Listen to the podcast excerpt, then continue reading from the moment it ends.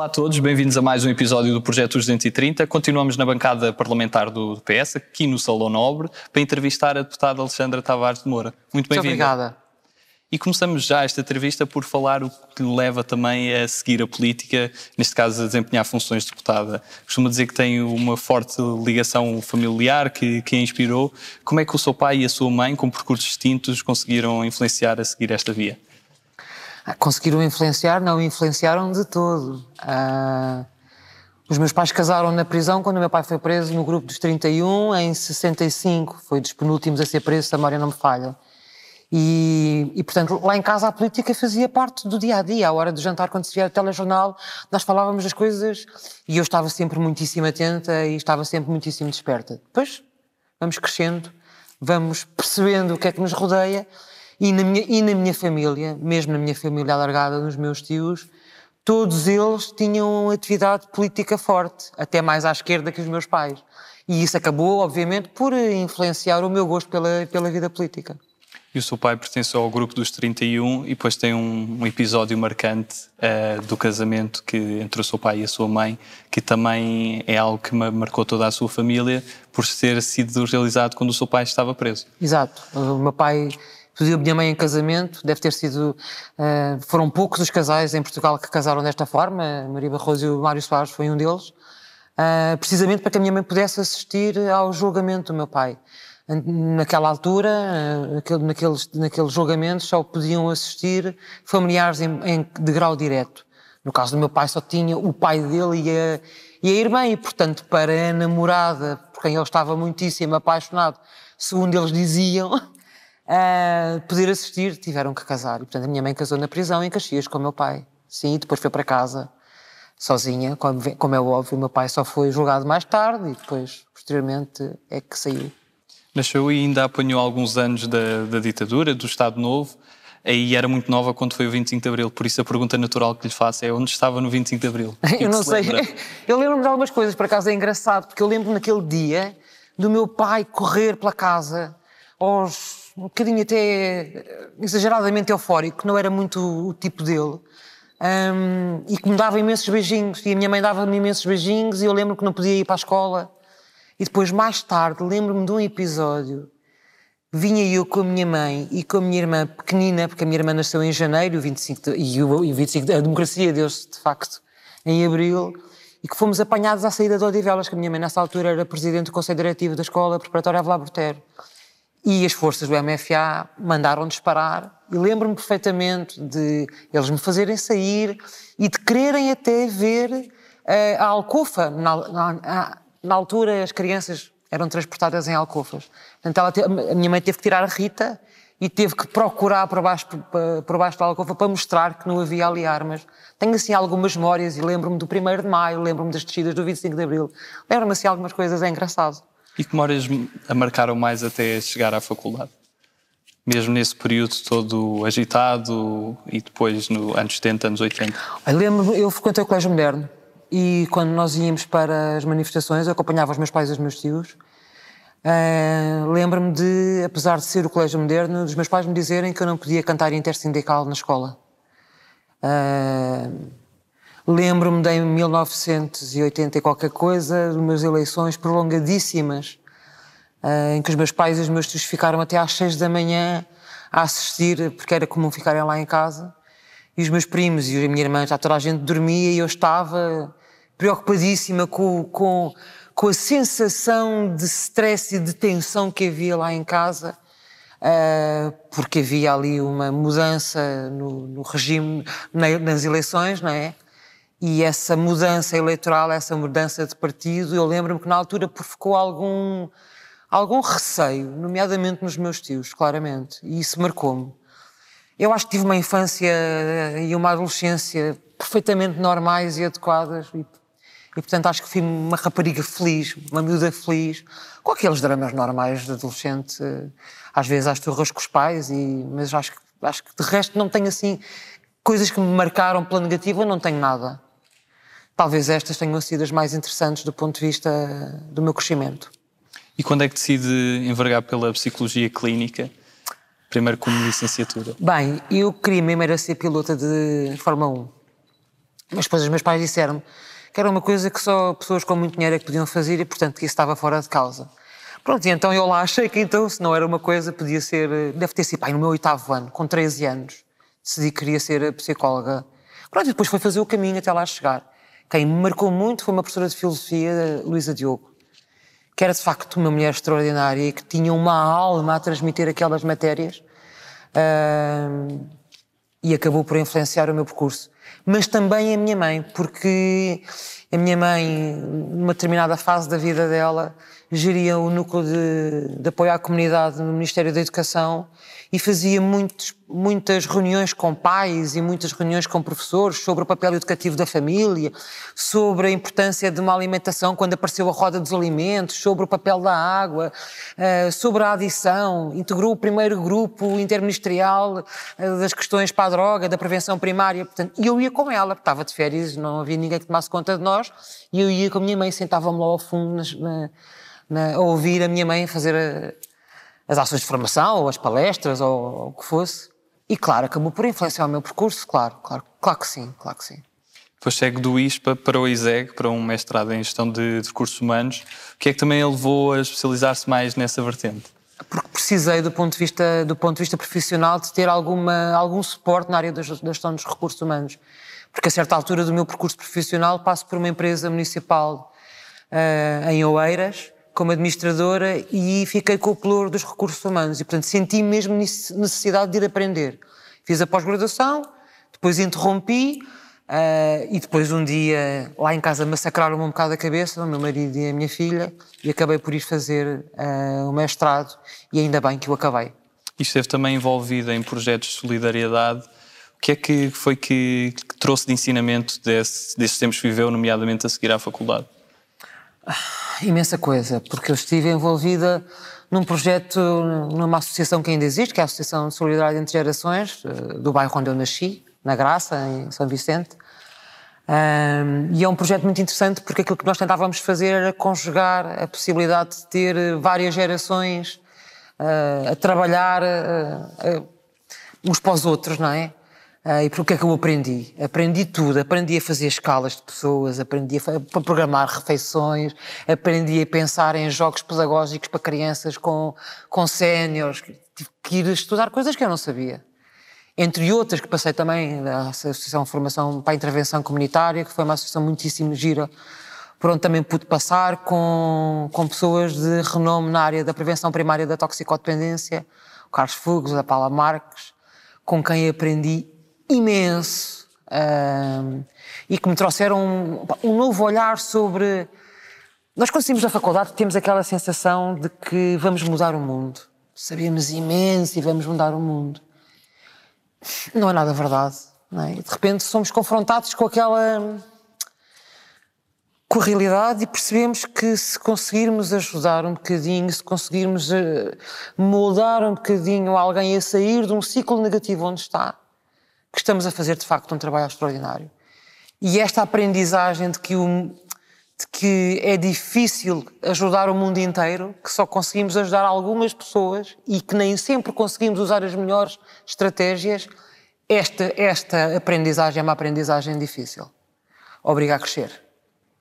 E tem também um conjunto de, de experiências a nível autárquico, a nível de desde freguesia a câmaras e câmaras diferentes, desde Odivelos a Oeiras. Qual é assim a terra que a marca mais e desse período todo qual é que foi a parte que gostou mais de, de Ah, fazer e de prestar funções? Isso é malandro, porque eu comecei no executivo de uma junta de freguesia de Santa Engrácia, a minha freguesia, e gostei imenso de lá estar. Tive dois mandatos, era uma miúda, né? Tinha acabado de sair da faculdade, era uma miúda mesmo. Ahm, e gostei imenso de lá estar. Foram oito anos muitíssimo importantes no sentido da minha aprendizagem, até como técnica. Ahm, depois, o que é que eu gostei? Gostei muito de ser líder da Assembleia Municipal ah, em Oeiras. Eu gosto muito de viver em Oeiras. Depois tive quatro anos também como vereadora não executiva e também aprendi imenso.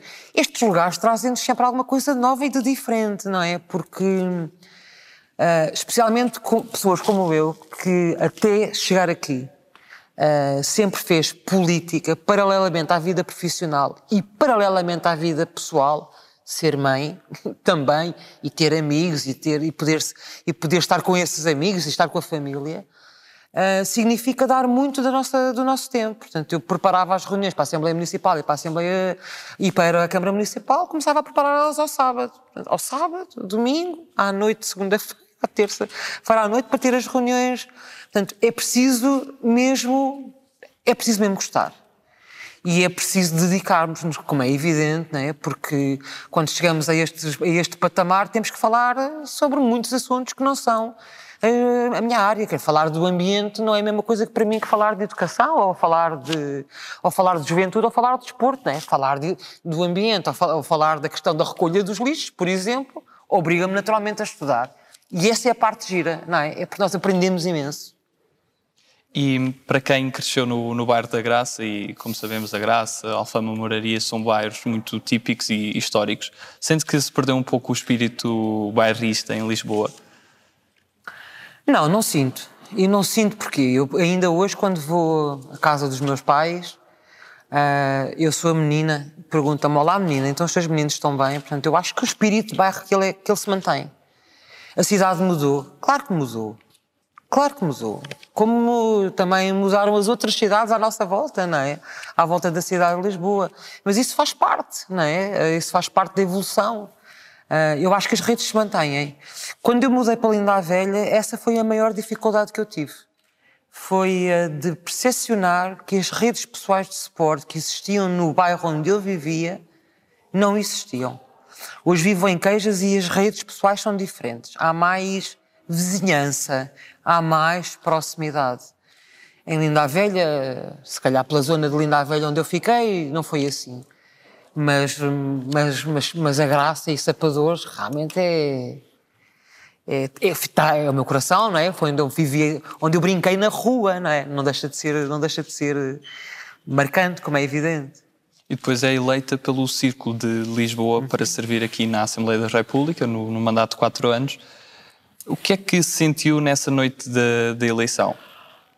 Bem, a noite da eleição não foi a noite em que eu entrei, não é? Porque eu entro em substituição. Mas foi a noite em que eu tomei consciência que eu podia muito provavelmente entrar. No dia em que entrei, no dia em que vim tomar posse, eu tive o dia todo uh, aquela sensação de que se me dissessem alguma coisa mais próxima, que eu não ia conseguir uh, não chorar. Um, eu só pensava nos meus pais. O meu pai, nessa altura, estava internado com Alzheimer e eu tinha imensa pena do meu pai não poder eh, percepcionar que eu tinha, que eu estava aqui e que eu lhe devia a ele, como também devo à minha mãe, mas a minha mãe sim, a minha mãe percebeu, não é? Portanto, esse dia marcou-me, marcou-me por isso e marcou-me porque, porque, ao mesmo tempo, para os meus filhos, eu como é que eu ia dizer isto? Eu toda a vida uh, cresci numa família em que sempre vi os meus pais trabalharem ao fim de semana, em que sempre vi os meus pais irem para as reuniões do partido à noite, fora de horas, hora ir à mãe, hora ir ao pai. E portanto faz parte é, do nosso ADN lá em casa esta forma de estar. E portanto eu chegar aqui foi um bocadinho também dizer aos meus filhos: estão a ver? Todo este trabalho que eu tive, que, que fiz porque gostei, sem qualquer retorno, a não ser o pessoal, a satisfação pessoal. Hoje estou aqui e acho que posso fazer qualquer coisa por todos nós. Portanto, é de uma emoção, é de uma emoção enorme. E para quem tem esse peso sobre os ombros, sente que há uma desconfiança maior neste momento entre quem, entre os cidadãos e, e quem representa os cidadãos, nomeadamente com essas funções aqui na Assembleia? Olha, eu acho que nos cabe a todos fazermos um esforço para, para demonstrar de forma clara o que é o nosso papel e o que é que significa fazer eh, ou ter atividade cívica e ter atividade política. Eu, quando, quando vou às escolas, digo sempre, começo sempre por aqui. Digo sempre aos miúdos, sejam eles mais novos ou mais velhos, e portanto, naturalmente adaptando, que nós, quando saímos de casa e refilamos porque a recolha do lixo não está bem feita, ou quando refilamos porque os carros não, não, estão estacionados como deve ser, ou quando refilamos porque os transportes públicos A, B ou C, ou quando refilamos porque as estradas não estão em condições, estamos a emitir uma opinião política sobre qualquer um destes temas. E, portanto, não há, não existe sermos apolíticos. Porque nós temos opiniões pelas coisas. Podemos querer uh, que esta opinião seja ouvida dentro de um partido político, ou não querer. Podemos querer que ela seja posta ao serviço de uma associação cívica, seja ela cultural, desportiva, uh, social, o que for, ou não querer.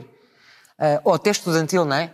Uh, ou não querer, mas estamos sempre a emitir uma opinião e, portanto, eu acho que esse é que é o nosso papel, não é? Esse faz, é o nosso papel, é o nosso papel não enquanto deputados, também enquanto deputados, mas é o nosso papel enquanto cidadãos. Isso para mim é muito claro. E um dos trabalhos também não é visível, que, que não passa tanto nem nas televisões, é o trabalho de, de comissão. E neste caso, estando na, na Comissão de, de, Educação, Ciências, Juventude e Desporto, qual é que foi, neste período e neste mandato, aquele momento na, na Comissão, e seja uma audição, seja algum grupo de trabalho, que, que marcou mais? Por acaso não é na Comissão de Educação, é na Comissão da Administração Pública. Uh, foi o momento em que conseguimos uh, que reverter uma medida que vinha do tempo da Troika, que é a medida que permite uh, que os acidentes de trabalho possam ser uh, pagos em simultâneo com o salário. Foi uma alteração que se deu em 2014 e era uma já havia várias petições e os sindicatos com razão diziam que era uma medida que tinha que ser revertida que não fazia sequer parte do plano da Troika, e quando foi possível, naquele momento, em votação indiciária, uh, uh, concretizar isso, é uma sensação de que este, pronto, este projeto tem aqui um bocadinho de mim. E das várias experiências, algumas que ainda não falámos, nomeadamente na, na Escola Superior de Enfermagem, quais é que todas essas experiências teve ao longo da, da, sua vida que acabaram por auxiliar mais no exercício do mandato de, de deputado? não sendo elas, obviamente, únicas uh, ou lineares em, em, termos de exclusivas, que acabam por todas por ajudar um pouco, mas qual foi aquela mais marcante? Ah, eu acho que mais marcante foi, bem, foi a primeira, claramente, porque trabalhei num bairro degradado uh, e trabalhar num bairro degradado faz-nos confrontar com vidas absolutamente pesadas, não é? miúdos sempre na tangente do limiar para passar para o lado lá, para o, para o comportamento aditivo e até para algumas patologias mentais mais complicadas. Uh, Furaram-me os pneus, esse momento marcou-me. Eu tenho a voz doce, mega e suave, como se vê, não é? E esta voz, obviamente, ao longo da minha vida sempre, mas naquele caso particularmente, uh, tinha um impacto muito negativo nos miúdos, porque eles sentiam que eu era autoridade. E eu era de facto autoridade. E eu queria de facto ser autoridade, porque a autoridade era aquilo que eles não tinham em casa. E porque o crescimento na adolescência tem que se fazer dentro de limites. E portanto eles furaram-me os pneus, que era para me dizerem: minha amiga, andas-te a portar mal e portanto nós estamos-te a mostrar que tu aqui fazes como a gente quer e não como tu queres. E na altura os supervisores uh, do projeto queriam que eu fosse para casa. Durante uma semana, porque achavam que era perigoso. E foi uma discussão até bastante interessante e eu dizer-lhes, não me interessa se estou a correr riscos ou não, mas eu amanhã venho. Porque no dia em que eu não vier, no dia a seguir eu já não volto a ter autoridade. E eu não vou perder a autoridade que conquistei até agora. Portanto, este ali marcou-me, não é? Depois foi a Escola Superior de Enfermagem pela, pela mudança imensa que eu acho que deixei, a marca que lá deixei. Estive lá 10 anos. Era uma Escola Superior de Enfermagem, resulta da fusão de quatro antigas escolas de enfermagem em Lisboa. E, portanto, quatro culturas, quatro formas diferentes dos serviços todos funcionarem. E eu deixei os serviços minimamente organizados do ponto de vista dos serviços académicos e do ponto de vista da utilização das ferramentas digitais. Aliás, acho que hoje, na fase de pandemia em que estamos, uh, provavelmente, e apesar de tanta resistência que possa ter havido hoje, devem olhar para, para o trabalho que nós fizemos e dizer que realmente valeu a pena. E entrou para o Partido Socialista, criou essa ligação partidária mais formal em 97? Sim, em 1997. No ano em que eu nasci. Um, qual é que foi a razão que levou a escolher o PS e não outro partido? Ah, tem a ver com os meus pais, claramente, e tem a ver com o facto de eu ter integrado as listas para a Junta de Freguesia de Santa Engrácia pelo Partido Socialista como independente. E depois, a partir de um determinado momento, não fazia sentido não estar filiada, porque eu queria discutir com os militantes do PS e com as estruturas do PS se as propostas que eu tinha faziam ou não faziam sentido e queria perceber a lógica e se havia fio condutor e, portanto, filiei-me no PS, mas, obviamente, o legado são os meus pais, não há, há dúvida. E o que é que não gosta na política? O que é que eu não gosto na política? Isso é um bocado malandrice. Bem, às vezes não gosto da, da arrogância de algumas pessoas. Uh, aqui dentro faz-me confusão a falta de entrosamento entre os diferentes grupos políticos. Uh, não gosto de jogos de bastidores, nem daquelas coisas mais aos avocados a que, a que assistimos ou que percebemos que, que se passam. E ser mulher na política é uma dificuldade acrescida? É. É. Sem dúvida é. Uma razão muito simples, não é? Eu já fiz listas. Já ajudei a fazer listas e já fui responsável por fazer listas. E nas últimas listas para a Assembleia Municipal em 2017, que fui eu que fiz as listas, eu e o meu secretariado, eu era presidente da Conselhia em Oeiras, eu entendi que tínhamos que fazer listas paritárias. Não havia essa recomendação, mas eu entendi que nós devíamos fazer listas paritárias. E obviamente que as listas paritárias obrigam a que alguns camaradas nossos de género masculino descessem na lista. E isso não significava que o trabalho deles fosse menos bom. Significava que nós estávamos a dar a oportunidade a outras mulheres para que pudessem também estar. E o entendimento não é esse. O entendimento é sempre aquele que se ouve nos corredores, é mais ou menos uma coisa deste tipo. É, não têm currículo. Se ao menos tivessem currículo. Que é um argumento que é utilizado para a mulher. Para os homens é que nós nunca ouvimos isto no, nos corredores. Portanto, é de facto é, é diferente. É de facto é. Eu acho que temos que fazer esse caminho e acho que ainda não o fizemos todo. E se calhar nem a geração dos meus filhos, nem a geração dos meus netos vai ter essa, essa possibilidade, não é? De, de, de sentir que a, que a sociedade, porque nós aqui refletimos aquilo que somos lá fora, que a sociedade é de facto respeitadora do género, em equilíbrio em todas as situações. Seguimos agora para a segunda parte da, da, nossa entrevista, com perguntas mais dinâmicas, algumas escolhas e palavras soltas. Primeira pergunta que, que faço, e porque pretendemos demonstrar que, que a Assembleia não são só um partido específico, que há aqui uma interligação, apesar de que às vezes pudesse ser maior. Qual é o deputado que mais admira de outra bancada parlamentar? Acho que é o José Manuel Pureza. Ele, quando, quando fala sobre a questão dos direitos e sobre a questão da igualdade, é, é, é, é, é o discurso que é de um envolvimento, uma cena brutal. Nós sentimos que aquilo que ele está a dizer é absolutamente vivido e sentido. É mesmo muito interessante. E qual é aqui na Assembleia da República o espaço que considera mais bonito? O espaço que eu considero mais bonito? A escadaria.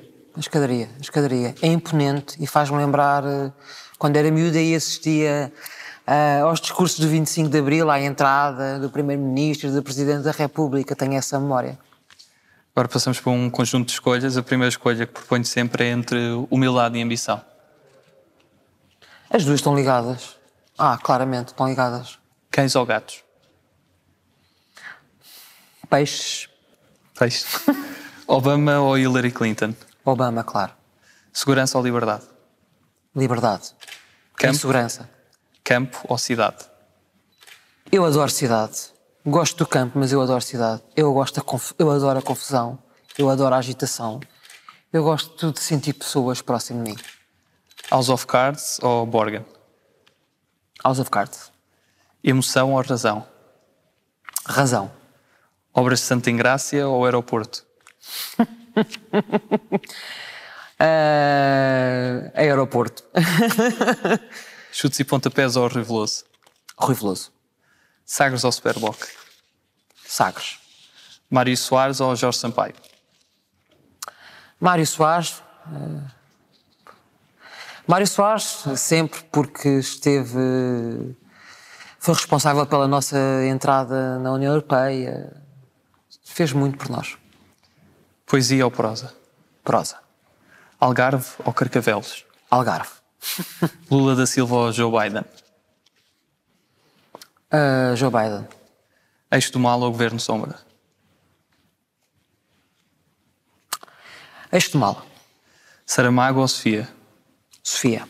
230 ou 180? 230 claramente, porque falar de 180 significa falar de, de um discurso que é absolutamente populista, não é? É um, até é, é utilizado como um enorme desrespeito pelo Parlamento e é utilizado para demonstrar que os deputados não fazem nada e isso não corresponde à verdade. E por isso seguramente 230. Podemos obviamente pensar se faz ou não faz sentido aplicar uma regra semelhante àquela que é a regra para os presidentes da Câmara e até para os presidentes de Junta, que é a da limitação de mandatos. E se calhar faz. E se calhar faz. Vão-se zangar todos comigo, os meus, os, meus, meus colegas deputados, mas eu acho que faz. Acho que faz. E qual é aquela figura histórica que a inspira mais? Histórica que inspira mais? Bem, quem me inspira mesmo são os meus pais. Uh, e esses deram-me história, não é? E eu acho que tenho, tenho que dizer que figuras, as figuras históricas é a mãe e o pai, claramente. E se pudesse convidar para almoçar aqui na Assembleia ou noutro espaço uma pessoa que nunca tenha tido essa oportunidade, quem é que seria e qual seria a razão para querer aprender mais com essa pessoa? Acho que convidaria a Lourdes Pintacilco, por ter sido a única mulher chefe de governo, por ter sido um governo, apesar de iniciativa presidencial, um governo numa altura muito difícil e, um, e, foi um governo curto. E, portanto, eu gostava de perceber o que é que ela sentiu, não só quando foi convidada, quando depois teve que o gerir. Uh, gostava de perceber se aquilo que ela sentiu como mulher, se nós ainda sentimos um bocadinho parecido com aquilo que ela sentiu. Acha que está para breve uma chefe de governo ou uma chefe de Estado? Em Portugal? Em Portugal. Nunca se sabe. E em termos literários, qual é assim o livro que a inspira mais? O livro que me inspira mais? Eu acho que há um livro que me marcou muito, que foi As Aventuras do João Sem Medo. Porque ele tem que escolher, não é? Ele escolhe entre ter um caminho fantástico, cheio de quase paraíso, mas sem cabeça, logo não pensa, ou um, ou um caminho altamente tortuoso, ele está descalço, o João, e, e aí com cabeça. E ele escolhe o caminho tortuoso, mas com cabeça. E marcou-me porque a minha tia me explicou porque é que o João Gomes Ferreira tinha escrito aquele livro naquela altura e como é que ele tinha passado pela censura. E em termos musicais, há sim algum gosto específico? Eu fiquei presa na adolescência. Eu tenho uma paixão enorme pelo Bruce Springsteen. E qual é aquele país que nunca visitou e gostaria de visitar? Talvez a Argentina. E o que é que sentiu e que mudou desde que foi eleita deputada? O que é que na mudou sua vida, na sua vida? Na minha vida? Não sei, eu não sei o que é que mudou na minha vida. Talvez, talvez tenha mais tempo para dedicar à causa pública, não é? Uh, acho que sim. Embora eu acho que como funcionária pública também me dediquei à causa pública e aos outros e ao serviço aos outros. Uh, aqui faço de uma forma diferente, naturalmente, porque tenho que pensar num patamar mais alargado, mais abrangente. E se fosse convidada a servir num, num executivo, num ministério específico, qual seria esse ministério, dado o ministério que se sentia mais à vontade, das, das suas competências e interesses? O Ministério da Administração Pública, claro. E qual é para si o acontecimento histórico mais marcante da, da nossa história? 25 de Abril? Passamos um conjunto de palavras soltas. A primeira é um conjunto de, de palavras. Habitação jovem. O que é que lhe diz? Faz falta. Propinas. Uma. Uma. Uma, uma, uma constante, um constante debate dos jovens para com a necessidade do pagamento e a dificuldade de equilibrar uh, os orçamentos das universidades sem o pagamento das propinas. Integridade. Integridade. Integridade. Só me consigo lembrar do meu pai. Tabaco. Tabaco já foi. 34 anos e deixei de fumar há dois anos. Escolhi o dia 8 de março, acho que diz alguma coisa sobre mim para deixar de fumar. Feminismo. Bem, feminismo a minha mãe. Lei Travão. É uma norma constitucional que nós temos naturalmente que respeitar. Abril. Liberdade, alegria. Saudade. Saudade. Eu não sei se tenho saudades de alguma coisa. Polarização. Polarização, perigo. Família. Família, paz. Onde é que se vê daqui a 10 anos? Onde é que eu me vejo daqui a 10 anos? Não, eu, não, eu não consigo responder a isso, se sou sincera, porque eu nunca fiz esse raciocínio. Ah, o que eu gostava era que nos próximos 10 anos eu pudesse continuar a contribuir uh, para o país. Isso claramente. E tem assim algum desejo de que gostasse de fazer pós-vida pública? Pós-vida pública?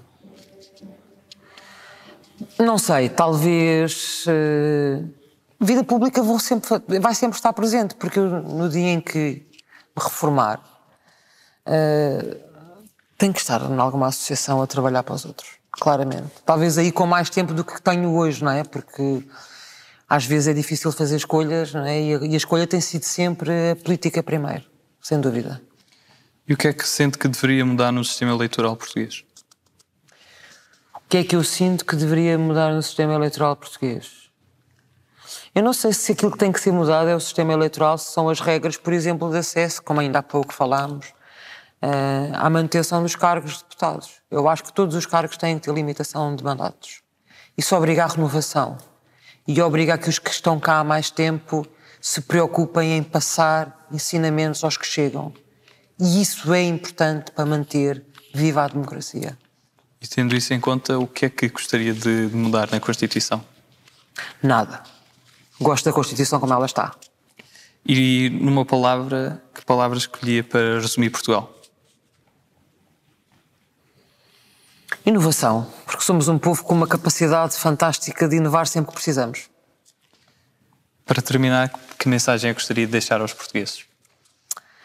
Bem, eu diria que no 230, nesta, neste contexto, a mensagem que eu gostaria de deixar é que temos todos que participar, temos todos que fazer parte da, da, da vida cívica e da vida política. E por isso não importa se temos mais proximidades, com que partido é que temos essa proximidade e podemos não querer fazer política, mas fazemos com certeza construindo e estando numa associação, seja ela desportiva, juvenil, uh, da associação humanitária da, nossa zona, numa coletividade. Uh, o apelo que eu deixo é esse mesmo, uh, aos mais novos e aos mais velhos, e os mais novos especialmente, porque fazem falta naturalmente para poder também trazer coisas novas para dentro do sistema. Terminamos assim a sua entrevista. Muito obrigado, deputada Alexandra Tavares de Moura. Muito obrigada, Francisco. Foi um gosto. E terminamos mais uma entrevista. Continuem a seguir o projeto, estejam atentos. Ainda temos um longo caminho pela frente, mas contamos convosco a nosso lado para fazer este percurso. Muito obrigado a todos.